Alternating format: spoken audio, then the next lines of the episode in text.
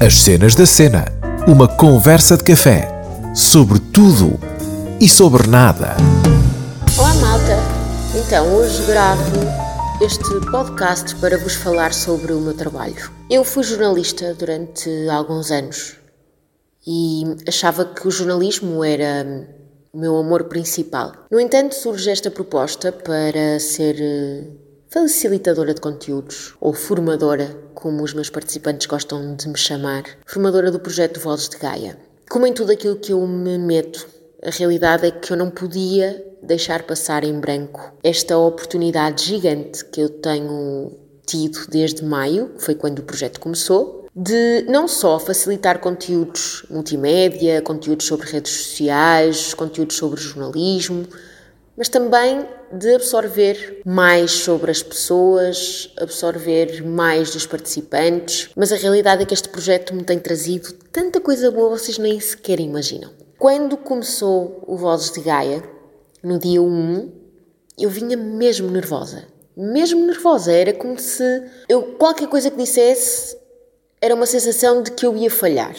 Eu sou uma pessoa muito picuinhas com o meu trabalho gosto mesmo de me sentir realizada naquilo que faço e, e, gosto mesmo também de sentir que estou a ser útil, que está a ser proveitoso não só para mim, mas também para os outros. E ser formadora é algo que nós temos que ser muito motivadores, temos que ser bons a passar conhecimentos, mas também temos que ser mais do que isso, temos que nos colocar no lugar deles para percebermos que quando não adquirem os conhecimentos tão facilmente que podia acontecer connosco. Portanto, ser facilitadora de conteúdos também é ser aprendiz, também é, é nesta perspectiva não só ensinar como aprender.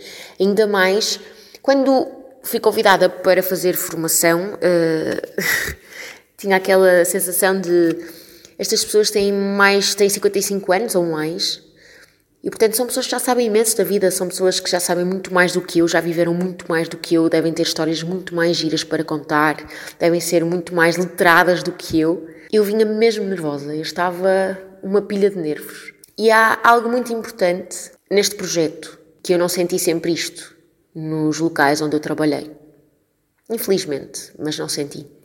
Que é a pessoa ou as pessoas com quem tu trabalhas as pessoas com quem nós trabalhamos são essenciais para nos sentirmos bem onde trabalhamos.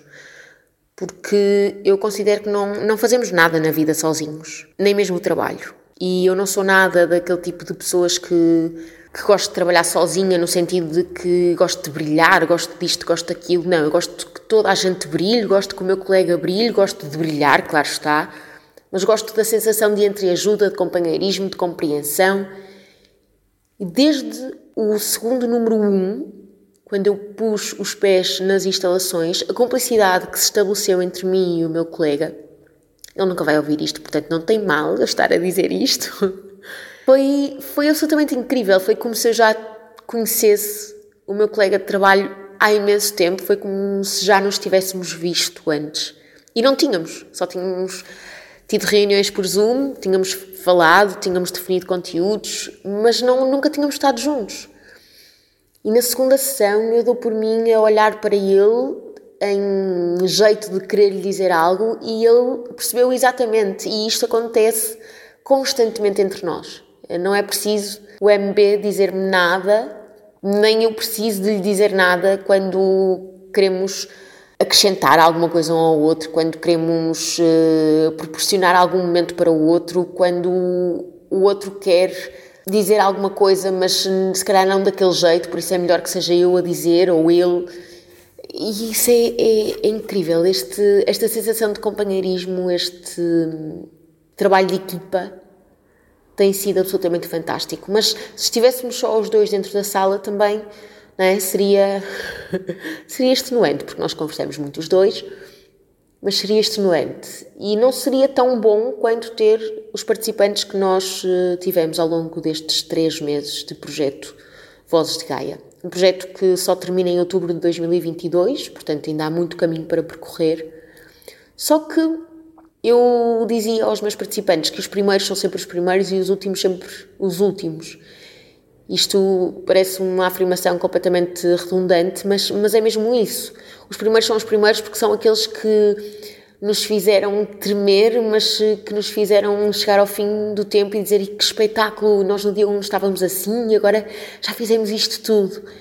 E os últimos são aqueles em que nos deixa até uma certa saudade do dia 1 do projeto. E eu sei que os últimos também serão assim uma, uma despedida. Quem sabe se a despedida não será para outros municípios, não sei.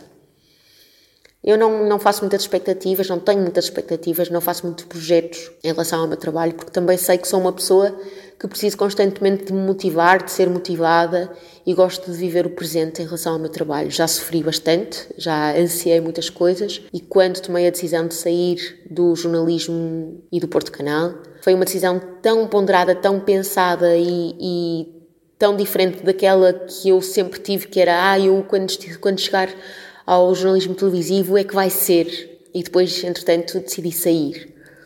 Mas bom, os participantes, falar deles de forma geral é realmente dar-lhes a importância que eles têm neste projeto, mas é também dar-lhes a importância para mim. Eu ouvi histórias espetaculares, tive histórias, vivi histórias com eles absolutamente incríveis.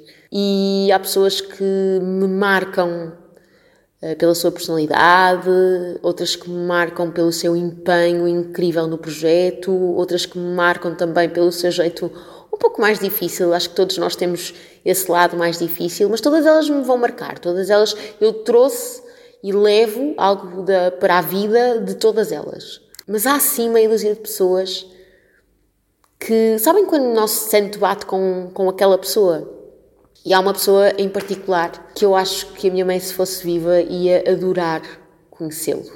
Mas é de uma leveza, de uma tranquilidade e ao mesmo tempo de um espírito tão livre.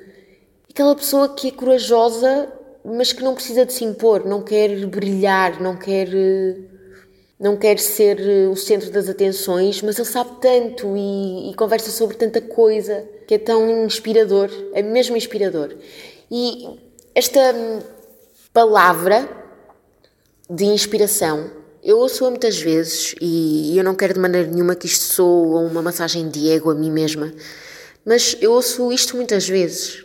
Há muita gente que diz que eu inspiro a fazer exercício físico, que eu inspiro a mudar o seu mindset, que eu inspiro a viver a vida de uma forma diferente, que eu inspiro a, a emagrecer, que eu inspiro a cuidar-se mas eu sou tão inspirada e quando eu digo que sou inspirada é exatamente no meu dia a dia.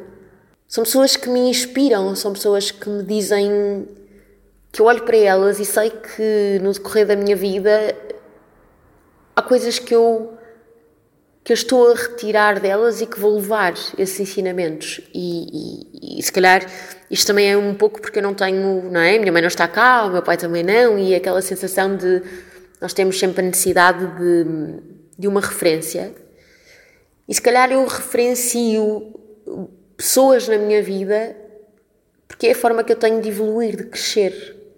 Além do mais, é lidar com elas diariamente. Todos estes, todos estes participantes lidam comigo diariamente. Se o Salvador está doente, ligam-me a perguntar porque é que eu não fui, porque o Salvador estava doente e querem saber do Salvador e querem saber de mim, se eu estou afónica, como já aconteceu eles dizem por favor, fale, fale mais baixo, por favor, eh, cuide de si. Nos meus anos trouxeram-me um bolo de aniversário, fizeram uma festa surpresa. É a sensação de sermos valorizados muito mais do que como profissionais, valorizados enquanto pessoas, enquanto o empenho, a paixão que damos aos outros e eles recebem e transmitem exatamente a mesma coisa. Por isso, este episódio de hoje é uma reflexão. É, não é tão não tem tanto humor, mas é uma reflexão. Porque qualquer pessoa nos pode inspirar se nós soubermos absorver e retirar o melhor delas. E até o pior. Até o mau ou o menos bom é bom para inspirar ou para aprender. E eu sou mesmo muito grata por este projeto ter eh, aparecido na minha vida.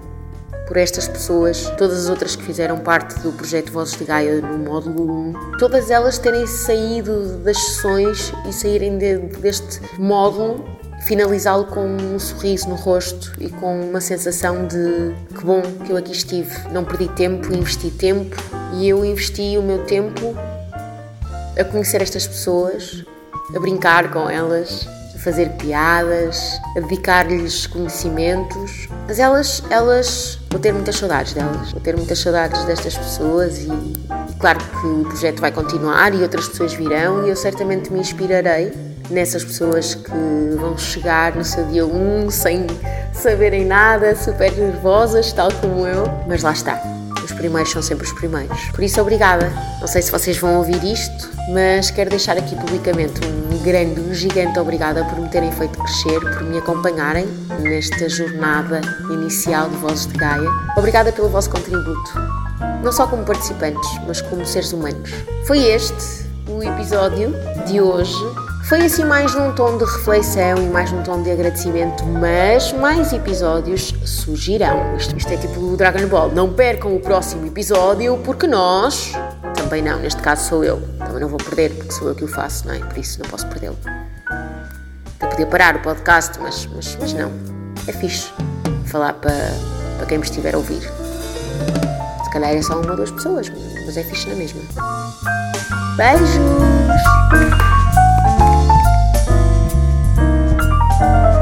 As Cenas da Cena. Uma conversa de café sobre tudo e sobre nada.